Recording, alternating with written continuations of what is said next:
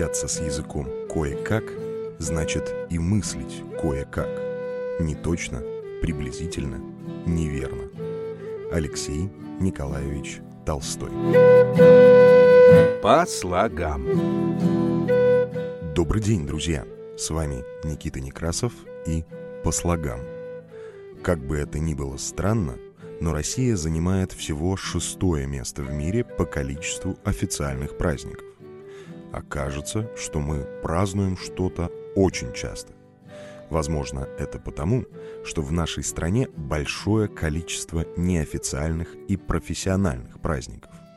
А еще бывает, что у человека большое количество друзей, которые празднуют свои дни рождения, дни рождения детей и так далее. Довольно часто в конце празднования можно услышать такие выражения. На ход ноги или на пасашок. Задумывались ли вы об истории этих выражений? История. Казалось бы, зачем человеку, который уже выпил и собирается уходить, наливать еще, усугубляя ситуацию? Но на самом деле у этой традиции очень глубокие корни. Сейчас обо всем вам расскажу. Самая распространенная версия говорит нам о том, что на Руси существовали странники-богомольцы. Они отправлялись в путь, чтобы посетить святые места. Такая дорога могла растянуться на всю жизнь. В дорогу они брали с собой узелок с нехитрым скарбом в одну руку – а вот в другой руке странников обязательно был посох. На него было удобно опираться, помогая себе. Можно было использовать посох для прощупывания дороги, если на пути встретится болотистая местность. Служил посох и оружием против нечистых на руку людей и диких зверей. Странников-богомольцев уважали в деревнях, и любой дом был рад приютить под своей крышей такого человека – ему оказывались различные почести, обязательно накрывался стол, чтобы накормить и напоить.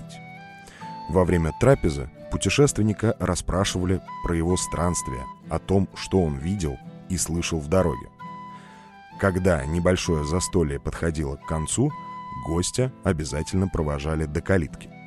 Вот здесь и зародилась традиция наливать на пасашок. Хозяева наполняли чарку хмельным напитком и ставили ее на верхний толстый срез посоха гостя. Ему же следовало, без помощи рук, выпить содержимое. Если странник справлялся, это было хорошим знаком, и его отпускали в путь.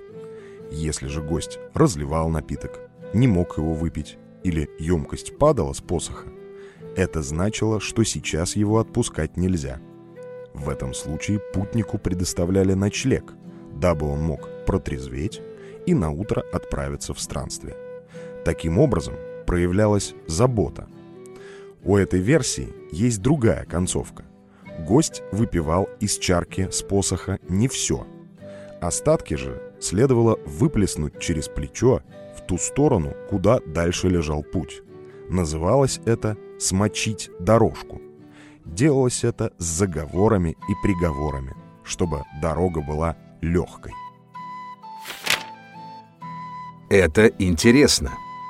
Существует версия и о том, что наше выражение родилось в среде казаков. Но у них выражением «на пасашок» все не ограничивалось. И это была не последняя чарка для гостя. Прощальные подношения следовало выпивать в такой очередности. Застольная, в знак уважения к остающимся за столом. Подъемная, при покидании стола. Наход ноги, движение от стола. Запорожская, при преодолении порога помещения, где происходило застолье. Придворная, при выходе во двор. На пасашок, ну вы уже знаете, чарка ставилась на посох для определения трезвости гостя. Стременная – выпивалась прежде, чем гость поставит ногу в стремя. Сидельная вручалась за то, что гость поднялся в седло. Приворотная пилась перед выездом за ворота. Заворотная вручалась за то, что гость сумел выехать за ворота. После этого ритуала гостя отпускали. Но, на мой взгляд, после заворотной, наверное, нужно было бы повторить на пасашок и проверить, может ли человек перемещаться после такого прощания. Интересная история с так называемой штрафной стопкой. Здесь тоже все не просто так. Традиция наливать опоздавшему гостю штрафную берет свое начало в Древней Греции. Античное застолье строго регламентировалось. Называлось симпозиум, пиршество с древнегреческого, и сопровождалось интеллектуальными разговорами. Опаздывать на него было нельзя, иначе можно было получить штраф. В нашей же стране штраф трансформировался в штрафную рюмку – Петр I определил объем такой штрафной в 600 миллилитров. Называлась эта емкость «Большой орел».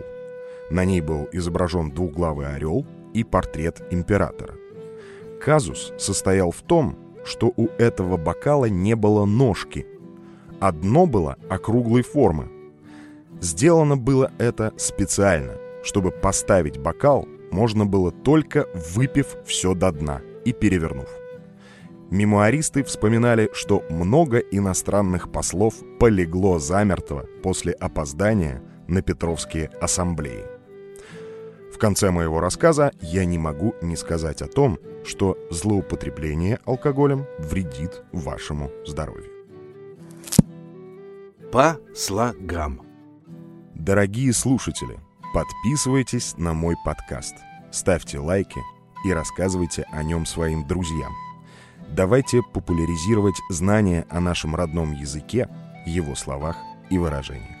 Если вам очень нравится по слогам, вы можете монетизировать свою симпатию. Для этого я завел виртуальный кошелек. Вы можете найти его по ссылке в шапках моих профилей в соцсетях. На этом прощаюсь и жду вас с комментариями и впечатлениями. По слогам с вами разговаривал Никита Некрасов. Всего вам доброго. По